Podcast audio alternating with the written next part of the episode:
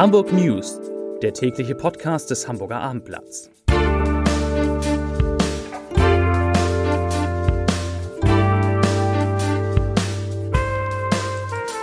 Hallo, moin, moin und herzlich willkommen. Mein Name ist Matthias Iken und ich verrate Ihnen, wieso Busse und Bahnen heute stillstehen, weshalb die privaten Wohnungsbauer nicht mehr investieren und warum gute Nachrichten aus der Wirtschaft kommen.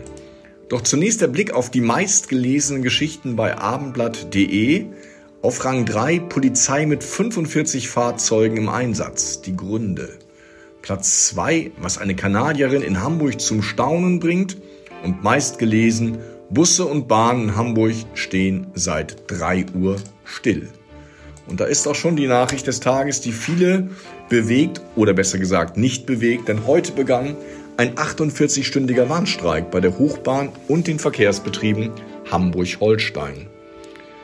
Die Gewerkschaft Verdi hatte zu dem Warnstreik aufgerufen, um damit den Druck zu erhöhen. Die Hochbahn betreibt in Hamburg die U-Bahn und das Gros der Buslinien.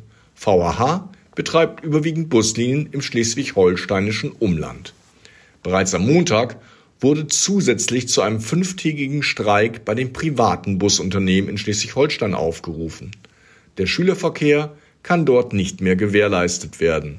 Die Hochbahn will während des Streiks zumindest ihre Schulbuslinien aufrechterhalten. Nicht betroffen von dem Ausstand sind die S-Bahn, die Hadak-Fähren sowie die AKN. Die private Wohnungswirtschaft im Norden hat im vergangenen Jahr beim Neubau historische Einbrüche hinnehmen müssen.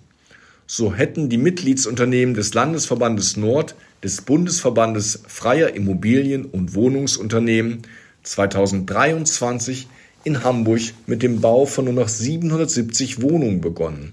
Das sind 85,3 Prozent weniger als im Vorjahr, so der Vorstandsvorsitzende Sönke Struck. Der BFW Landesverband Nord hat rund 230 Mitgliedsunternehmen und verwaltet rund 180.000 Wohnungen. In Hamburg sind den Angaben zufolge die privaten Unternehmen für mehr als 60 Prozent des Neubauvolumens verantwortlich. Dass es 2023 einen starken Rückgang geben würde, sei bereits zu erkennen gewesen, sagte Struck. Aber dieser drastische Rückgang übertrifft unsere schlimmsten Befürchtungen. Wer in Hamburg ein Taxi vorbestellt, soll künftig keine preislichen Überraschungen mehr erleben. Für vorab gebuchte Fahrten soll dann ein Festpreis gelten unabhängig davon, ob am Ende längere Strecken oder Fahrzeichen nötig waren. Die Einführung sei mit den Vermittlern und Verbänden des Taxigewerbes abgestimmt und auch von ihnen ausgegangen, so die Verkehrsbehörde. Die Taxiverbände, Vermittler und Unternehmer haben uns zurückgemeldet, dass immer mehr Kundinnen und Kunden sich die Möglichkeit wünschen, bei Bestellung eines Taxis einen Festpreis zu bekommen, sagte Verkehrssenator Agnes Tjax. Es werde derzeit geprüft, ob ein Start des Angebotes im Herbst möglich sei. Die Zahl der Arbeitslosen in Hamburg ist im Vergleich zum Vorjahr um 11,7 Prozent gestiegen. Die Arbeitslosenquote liegt jetzt bei 8,1 Prozent. Im vergangenen Jahr waren es nur 7,3 Prozent. Insgesamt sind in der Hansestadt nun 87.962 Menschen ohne Arbeit. Aber es gibt auch eine gute Nachricht, denn in Hamburg sind im vergangenen Jahr so viele Betriebe neu gegründet worden wie seit 2008 nicht. Insgesamt sind es exakt 5663 Geschäfte, Läden und Unternehmen. Das sind 27 Prozent mehr als im Jahr zuvor und der höchste Wert seit Beginn der Zeitreihe im Jahr 2008. Die neuen Betriebe haben eine wirtschaftlich höhere Bedeutung als beispielsweise Einzelunternehmen, weil die Gründer in aller Regel mit Angestellten starten oder eine Handwerkskarte besitzen oder eine Personengesellschaft sind. Diese neu gegründeten Betriebe machen rund 10 Prozent der Neugründungen in Hamburg aus.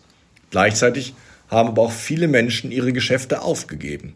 So wurden 2694 Betriebe stillgelegt.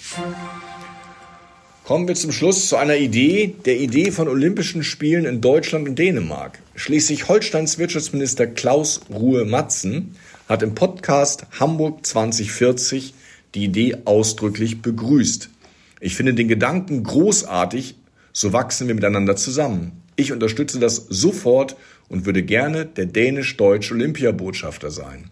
Im Dezember hatte Handelskammerpräses Norbert Aust eine gemeinsame Bewerbung von Hamburg und Kopenhagen für die Sommerspiele 2040 angeregt.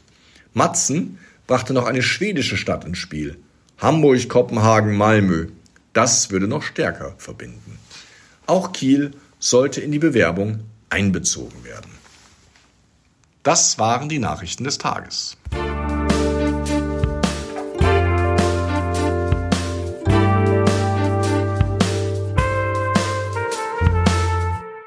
Weitere Podcasts vom Hamburger Abendblatt finden Sie auf abendblatt.de slash podcast.